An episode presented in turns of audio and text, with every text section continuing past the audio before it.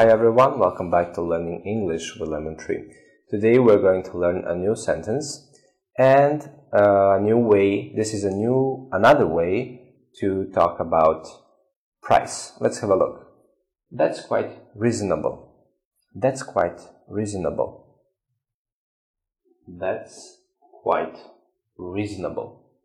This phrase means it's a good price. So when you want to say something has a good price, you will say, that's quite reasonable. That's quite reasonable. Thank you for watching. See you next time. Bye.